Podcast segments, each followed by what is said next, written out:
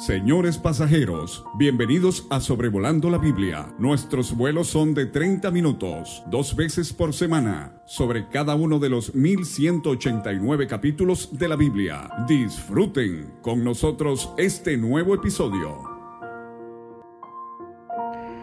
Hola a todos, vamos a estudiar jueces capítulo 13 en esta ocasión aquí en Sobrevolando la Biblia. Y vamos a ver aquí en jueces 13 hasta el capítulo 16 la historia de Sansón. Y vemos cómo es que Israel en esta época de tiempo durante la aparición de los jueces volvió a hacer lo malo delante de Dios.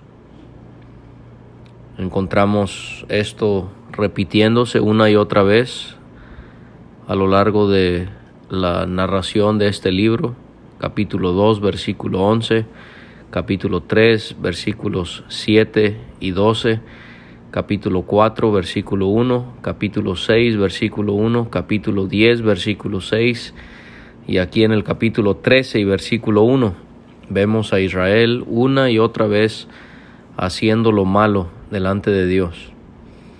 Y Dios, por causa del pecado de su pueblo, permitió en su soberanía que Israel fuese entregado para ser dominados por los filisteos. Esta no fue la primera vez, ni sería la última vez que este pueblo le causaría amargura y mostraría antagonismo contra Israel. No hay mención de Israel clamando a Dios en esta imperiosa necesidad en la que estaban para que Él pudiese salvarles. Esto podría describir eh, cómo Israel iba aumentando su pecado delante de Dios. En otras ocasiones clamaron a Dios para que Él los librara pero aquí no hay ninguna mención de Israel pidiéndole a Dios que él pudiera pudiese rescatarles de su condición en la que estaban a mano de los filisteos. Y esto lo podemos encontrar en el capítulo 3, en el capítulo 4, capítulo 6 y capítulo 10, como por causa de su desobediencia, Israel fue cayendo bajo el dominio de distintos pueblos. Otras singularidades que podemos adelantar al iniciar nuestro estudio de Sansón es que no solamente su, su pueblo eh, al que pertenecía Israel no clamó a Dios cuando tuvieron esta gran necesidad, pero Sansón mismo como juez también tendría singularidades como juez en Israel. Él no libraría a Israel de los filisteos, a pesar de ser juez por unos 20 años. Él sería un juez inmoral y también otra característica de Sansón es que él caería en el engaño de los enemigos y no los vencería, sino caería en su engaño de los filisteos. Y bueno, esto no da una, un buen inicio o augurio a lo que sería eh, el tiempo de Sansón frente a Israel. Las condiciones también en Israel estaban ya tan deterioradas que ya no habría otro Salvador en Israel. Y también llama la atención que Sansón él va a enfrentar a los filisteos pero solo no hay un ejército como en el caso de otros jueces. De manera que los israelitas estarían siendo dominados por los filisteos por 40 años. Esta sería la servidumbre más extensa de Israel en la época de los jueces. Y ahora se nos presenta un matrimonio. El esposo se llamaba Manoa. No se nos da el nombre de su esposa pero se nos dice que ellos eran de Sora y de la tribu de Dan. Y también se nos explica que su esposa de Manoa era estéril y nunca había tenido hijos. Y lo que Dios va a hacer es explicarnos las circunstancias que tuvieron que ver con el nacimiento de Sansón, quien sería juez de Israel. Sora estaba en la frontera entre Dan y Judá, cerca de Betsemes, que significa casa del sol. Algunos han pensado que por eso le pusieron a su hijo Sansón, que significa sol. Sora eh, quedaba a unos 23 kilómetros de Jerusalén. Era de donde menos se buscaría un salvador o a un juez en Israel. Sora era un, un lugar pequeño. Dan recibió poca tierra y fue la última en recibir su territorio. Pero aquí vemos los designios y propósitos eh, tan profundos de Dios que Él una y otra vez muestra que Él puede obrar conforme a su voluntad, aun cuando hay adversidad o cuando hay debilidad. Lo que vamos a ver acerca de Manoa y de su esposa puede animarnos porque ellos son muestra de que no todo Israel estaba entregado al pecado. Eh, a pesar de que no se nos dice su nombre, la madre de Sansón habrá sido una gran mujer. Y vamos a ver cualidades de los dos en cuanto a su vida, en cuanto a su andar delante de Dios. Ella siendo estéril, esto era muy mal visto en aquella sociedad, era una señal de Dios castigando a alguien. Esto sería una constante fuente de dolor para su alma. Vemos otros casos en las escrituras, por ejemplo, Sara, Rebeca, Raquel, Ana, Elizabeth.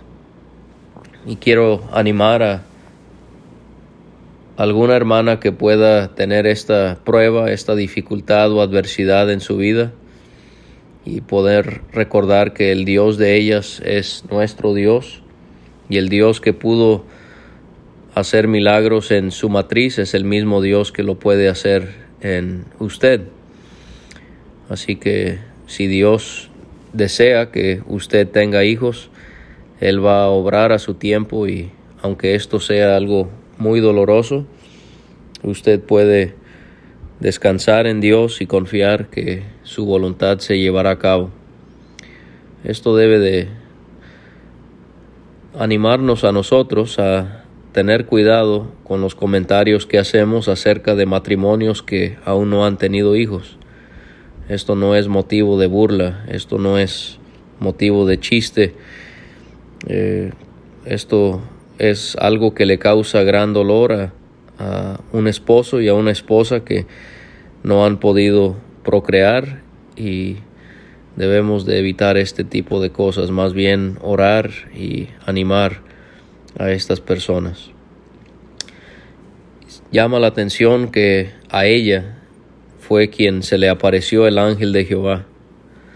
Y vamos a ir viendo en este pasaje que este no era cualquier ángel, sino que todo indica que este fue el Señor Jesucristo, Dios mismo, quien tomó la apariencia de un varón, como lo hizo en otras instancias, antes de que él haya sido concebido en el vientre de María, y aquí pudiera ser, lo más seguro es que este es un ejemplo de ello, porque se le apareció el ángel de Jehová y le dijo, mira que tú eres estéril y nunca has tenido hijos, pero concebirás y darás a luz un hijo y nos preguntamos por qué es que hay tanto enfoque en el nacimiento de Sansón. Quizás porque Dios está mostrándonos que Él puede escoger a jueces que le obedezcan y le sigan y le sirvan al ya ser adultos, pero nuestro Dios también tiene el poder de levantar a un juez desde que está en el vientre de su madre. Y esto pudiéramos verlo en, en Sansón y la instrucción era que ella, la madre, no debía de beber vino ni sidra, ni debía comer cosa inmunda. La sidra era una bebida destilada de maíz, de miel y de dátiles. Y vemos cómo es que la madre de Sansón participaría en el voto que llevaría a cabo Sansón a lo largo de toda su vida. Mientras ella estaba embarazada de Sansón, ella iba a guardar lo que guardaba un varón durante el voto del Nazareo. Y aquí vemos cómo mujeres, madres cristianas que se consagran a Dios, ellas también con el apoyo de sus esposos, eh, crían hijos que también son consagrados a Dios. No podemos pensar que nuestros hijos se van a entregar al servicio de Dios si nosotros como padres no lo hacemos primero, si no le somos de ejemplo en este sentido. Y le también le, le comentó que ella iba a concebir, ella, ella iba a dar a luz un hijo, navaja no pasaría sobre su cabeza, porque el niño será nazareo a Dios desde su nacimiento. Esto lo podemos ver en Números capítulo 6, versículos 1 a 21. Las personas en Israel que cumplían con este voto, nazareo significa consagrado o apartado, ellos no se cortaban su cabello, ellos no tomaban vino y ellos no tocaban cuerpos muertos. Este comentario que le hace el ángel de Jehová a la esposa de Manoa, él comenzará a salvar a Israel de mano de los filisteos. Realmente es un comentario que provoca nostalgia porque él comenzaría a hacerlo, pero no lo culminaría. Él no completaría la salvación para Israel de mano de los filisteos. David el rey tendría que hacerlo tiempo después. Ella, esta mujer, la esposa de Manoa, al recibir este mensaje del ángel de Jehová, ella fue y se lo contó a su esposo. Esto muestra el tipo de mujer que ella era y el tipo de matrimonio que tenían. Ella reconocía a su esposo como su guía y como su confidente. Esto es algo que debe abundar en nuestros matrimonios el día de hoy, esa armonía, esa comunicación que podemos ver en estos dos individuos. Y ella al hablar con Manoa y al describir la experiencia que ella tuvo, lo describió al ángel de Jehová como siendo alguien con el aspecto de un ángel de Dios, temible en gran manera. Esto indicaría hay algo muy particular acerca de él. Y no le pregunté de dónde, ni quién era, ni tampoco él me dijo su nombre. Y le contó lo que le había dicho el ángel de Jehová en cuanto a su nacimiento y el voto que llevaría el niño, el voto de Nazareo, y añadió que sería el voto eh, llevado a cabo desde su nacimiento hasta el día de su muerte. El voto de Nazareo para Sansón sería durante toda su vida. Normalmente los votos de Nazareo eran por un tiempo determinado, pero parece ser que con Sansón y con Samuel también este voto sería toda su vida. Esto debe ser un llamado para nosotros como hijos de Dios que nosotros deberíamos consagrarnos y apartarnos al Señor toda nuestra vida, no una porción, sino toda nuestra existencia. Y en medio de tanta incredulidad y rebeldía, en medio de tanta oscuridad espiritual en Israel, encontramos a un hombre orando, porque vemos en el versículo 8 que Manoa, al escuchar lo que le contó su esposa, él oró. Ah, Señor mío, yo te ruego que aquel varón de Dios que enviaste vuelva a venir a nosotros y nos enseñe lo que hayamos de hacer con el niño que ha de nacer. ¿Cuántos más oraban en los tiempos de los jueces? Manoa es un ejemplo de alguien que oró cuando había una terrible frialdad espiritual a su alrededor, una indiferencia y una rebelión abierta en contra de Dios. Pero aquí encontramos a un hombre orando. Y la petición de Manoah en cuanto a que Dios les enseñara lo que ellos habrían de hacer con el niño que iban a hacer, es lo que deberíamos de orar todos aquellos que tenemos hijos. Orar Dios cómo debemos criar a nuestros hijos. Me animó muchísimo hace varios meses un hermano que escucha este podcast poco tiempo después de que recibieron la noticia del ginecólogo que estaban esperando una bebé, él me llamó para pedirme consejería en cuanto a la crianza de los niños y me llamó la atención que alguien se preocupara aun cuando apenas el embarazo llevaba muy poco tiempo. Pero esta es la carga, esta es la la responsabilidad que debemos de sentir todos aquellos que somos padres, que Dios nos enseñara a poder saber lo que Él quiere que nosotros hagamos y no hagamos con nuestros hijos. Y Dios oyó a Manoah. El ángel de Dios volvió otra vez a su esposa al estar ella en el campo. Suponemos que estaba trabajando pero Manoa estaba ausente otra vez como en la primera ocasión.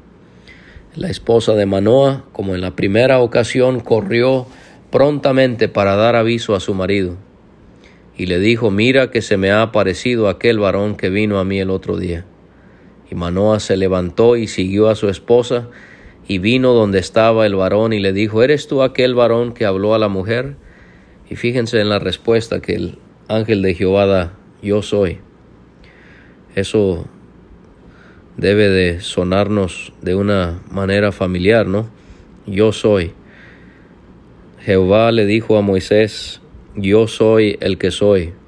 En el Nuevo Testamento, Jesucristo lo encontramos una y otra vez diciendo, yo soy el pan de vida, yo soy la resurrección y la vida, yo soy, yo soy. Cuando llegaron los soldados al Getsemaní, también esto indicaría que este ángel de Jehová no era cualquier ángel, sino era Dios mismo, era el Señor Jesucristo.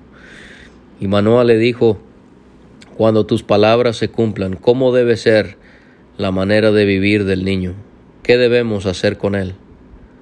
Y en los versículos 13 y 14 el ángel de Jehová le repitió a Manoa lo que ya le había dicho a su esposa. Entonces Manoa, sabiendo ya de él mismo qué era lo que ellos debían de hacer con Sansón, Manoa le dijo al ángel de Jehová, le rogó que se detuviera y que ellos le prepararían un cabrito. Y el ángel de Jehová, esto suena como lo que sucedió con Abraham, con aquellos varones que llegaron con él, el ángel de Jehová le respondió a Manoa que aunque me detengas, no comeré de tu pan. Mas si quieres hacer holocausto, ofrécelo a Jehová. Manoa no sabía que el varón era ángel de Jehová. Todavía no entendía esa parte. Y vamos a ver que el ángel de Jehová animando a Manoa a ofrecer el holocausto a Jehová realmente era a él mismo. Esto también indicaría que él no era cualquier ángel, porque ningún ángel puede recibir adoración o sacrificio, solo Dios. Y Manoah le dijo al ángel de Jehová, ¿cuál es tu nombre? Para que cuando se cumpla tu palabra te honremos. ¿Cómo iban a honrar a un ángel? Aquí hay otra indicación. Solo adoramos y honramos a Dios. Y el ángel de Jehová respondió, ¿por qué preguntas por mi nombre que es admirable? Admirable. Esto suena a Isaías 9, versículo 6, que profetiza el nacimiento de nuestro Señor Jesús y esos hermosos títulos que nos da Isaías de él. Y uno de ellos es admirable consejero. admirable consejero.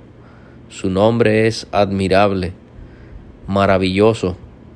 En Éxodo 15 se pregunta, ¿quién como tú, magnífico, maravilloso, admirable en santidad? En el Salmo 139 y versículo 6, el salmista, al pensar en Dios, él podía solo decir, tal conocimiento es demasiado maravilloso o demasiado admirable para mí. Alto es, no lo puedo comprender. Otra indicación de que este era nuestro Señor Jesucristo. Y Manoa tomó un cabrito y una ofrenda y los ofreció sobre una peña a Jehová era en un holocausto y una ofrenda de granos. Y la ofreció sobre una peña a Jehová, y el ángel hizo milagro ante los ojos de Manoa y de su mujer. La peña habrá sido usada comúnmente para sacrificar a Dios. Y aconteció que cuando la llama subía del altar hacia el cielo, el ángel de Jehová subió en la llama del altar ante los ojos de Manoa y de su mujer. Esto es también algo que debe de llamarnos la atención, como el ángel de Jehová subió en la llama del altar. Aquellos sacrificios que subían a la presencia de Dios y que le recordarían a Dios del sacrificio que Cristo llevaría a cabo en la cruz encontramos al Señor mismo subiendo de un sacrificio en la llama del altar. Esto nos hace pensar en el enorme, en el inmenso disfrute que Dios encuentra en el sacrificio de su Hijo, en aquel holocausto que se entregó eh, plenamente a la voluntad de su Padre, aun si él iba a sufrir los terribles dolores que él padeció en el Gólgota, y ellos se postraron en tierra. Otra indicación que estamos hablando aquí de deidad, no de un hombre, no de un ángel, sino de Dios mismo, se postraron en tierra. Esta es la reverencia, el temor, la humildad que nosotros debemos tener para con Dios. Y el ángel de Jehová no volvió a aparecer a Manoa ni a su mujer, entonces conoció Manoa que era el ángel de Jehová. Ya se dio cuenta quién era. Y Manoa le dijo a su mujer, ciertamente moriremos, porque a Dios hemos visto. Esto nos hace ver la, la santidad de Dios. No solamente no puede ser visto porque Él es espíritu, eso lo aprendemos en Juan capítulo 4, pero en segundo lugar, el hombre no puede mirar a Dios porque Él es infinitamente santo. Dice Dios a Moisés en Éxodo 33, 20, no podrás ver mi rostro porque no me verá hombre y vivirá. Acabamos de ver hace poco en jueces 6 en cuanto a Gedeón, viendo entonces Gedeón que era el ángel de Jehová, dijo, Ah Señor Jehová, que he visto al ángel de Jehová cara a cara.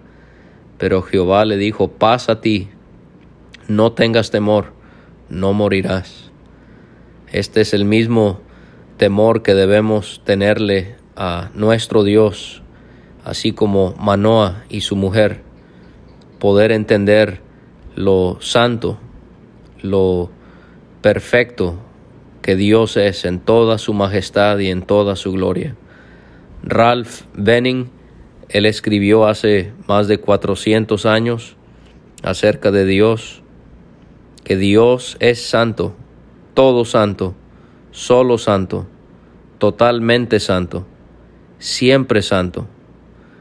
Y al pensar en Dios y en todos sus atributos, debemos de ser como estas personas, este matrimonio, se postraron en tierra, adoraron, y temieron por sus vidas porque habían visto a Dios.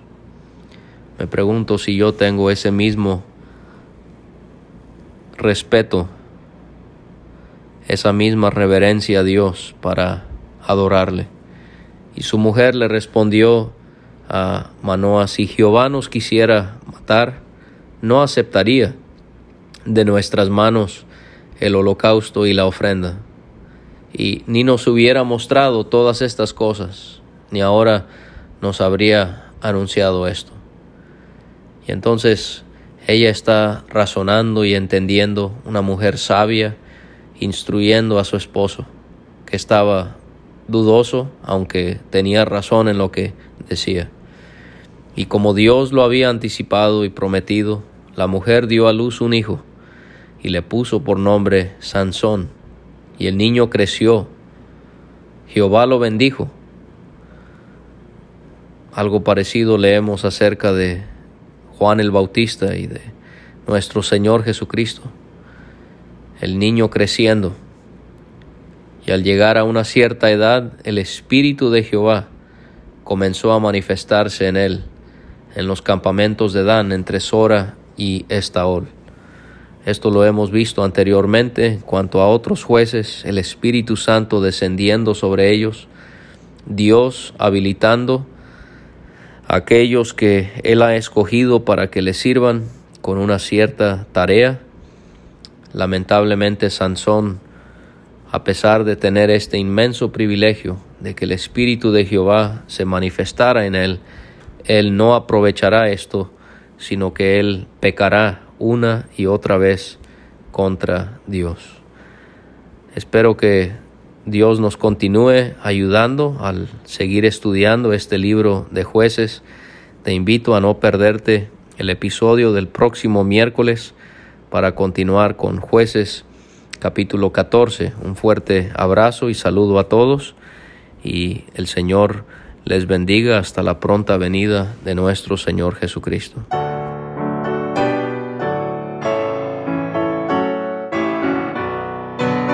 Muchas gracias por escuchar. Puede conseguir todos los episodios de Sobrevolando la Biblia en aplicaciones de podcast como Spotify o Pocket Cast para recibir dos audios por semana a su WhatsApp. Envíe un mensaje al más 52 322 349 2258 y no olvide añadir este número a sus contactos. Hasta la próxima.